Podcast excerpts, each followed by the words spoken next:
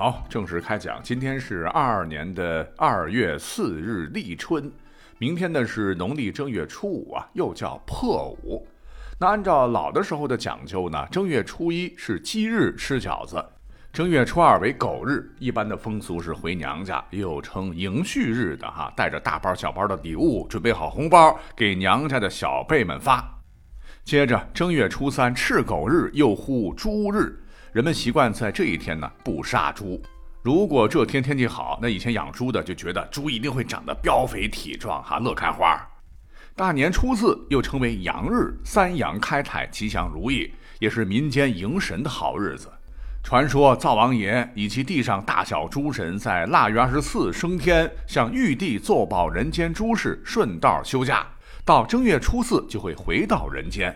以往各家各户这一大早天蒙蒙亮，大厅上摆上水果、糕点、茶酒、敬香蜡烛，燃金纸，燃烧印着马的纸啊，据说呢算是给神仙红包，提供其座驾。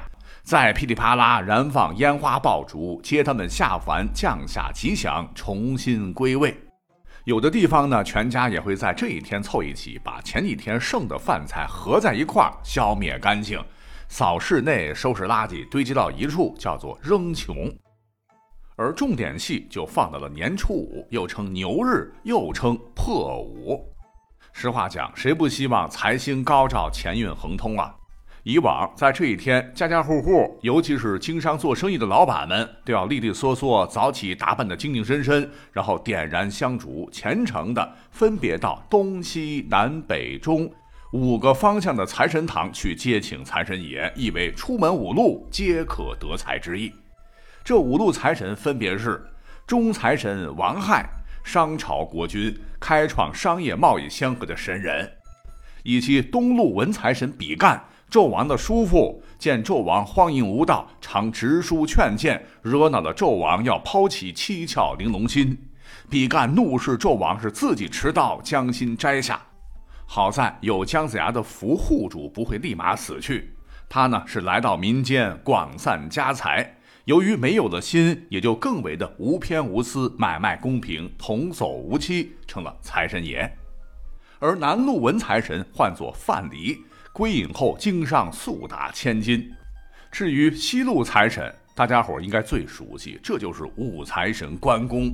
古代商人们看重二爷的忠义形象，就立为了财神爷，保佑生意兴隆。最后一个乃北路的武财神赵公明是也。《封神演义》当中，赵公明被姜子牙封为玄坛真君，率领四部正小神，分别为招宝天尊萧生、纳真天尊曹宝、招财使者陈九公、立世仙官姚少司。主迎祥纳福，管天下财运，故称为财神。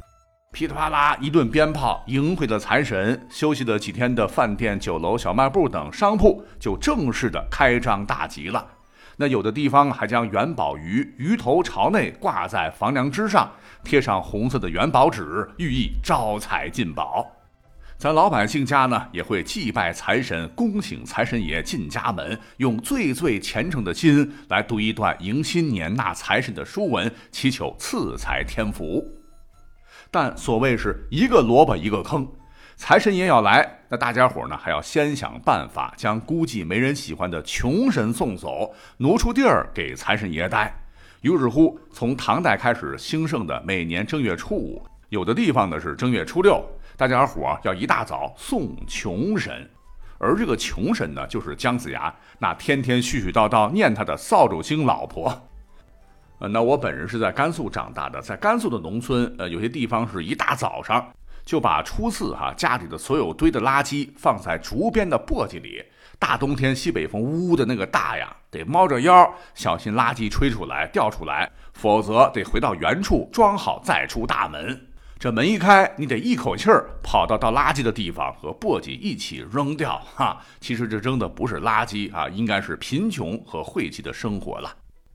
而刚才讲到的这些，或者已经消失，或者已经不怎么见到的这些风俗习惯，就可以解释为什么在喜气洋洋的大年初五啊，要称为破五。一个就是以前规矩多哈。过年前后呢，呃，不能随便的倾倒垃圾，然后呢，祭针线、祭岁物等等。但是大年初这一天可以破开禁忌，视为第一破。第二呢，就是大家伙不喜欢穷神，也称它为破穷神。那送走穷神，迎接财神，视为第二破。第三点，这一天以往呢会大放鞭炮，仅次于除夕初一的当量，哈，驱赶不吉利的东西，祈祷新的一年风调雨顺，身体健康，这就是第三破。初五呢，又是开商市大吉之日，也有送年要走之意，视为第四破。那破五谐音破五，五就是自己哈。对个人来说，也是破而后立，怀着新的期望，正式起航的日子，故而视为第五破。那最好玩的是，北方有的地方哈，初五这一天要吃顿饺子，但这个重点呢，不在于吃，而在于包，就是早上起来叭叭叭叭先剁馅儿哈，使劲剁，叫剁小人；捏这个饺子的时候呢，要使劲的捏，叫捏小人嘴。饺子边儿呢，你还得包的有花边形状，就是防止明年小人再来霍霍你。煮饺子的时候，还得房前屋后放鞭炮，砰啪砰，噼里啪啦，也叫炸小人，十分的逗趣。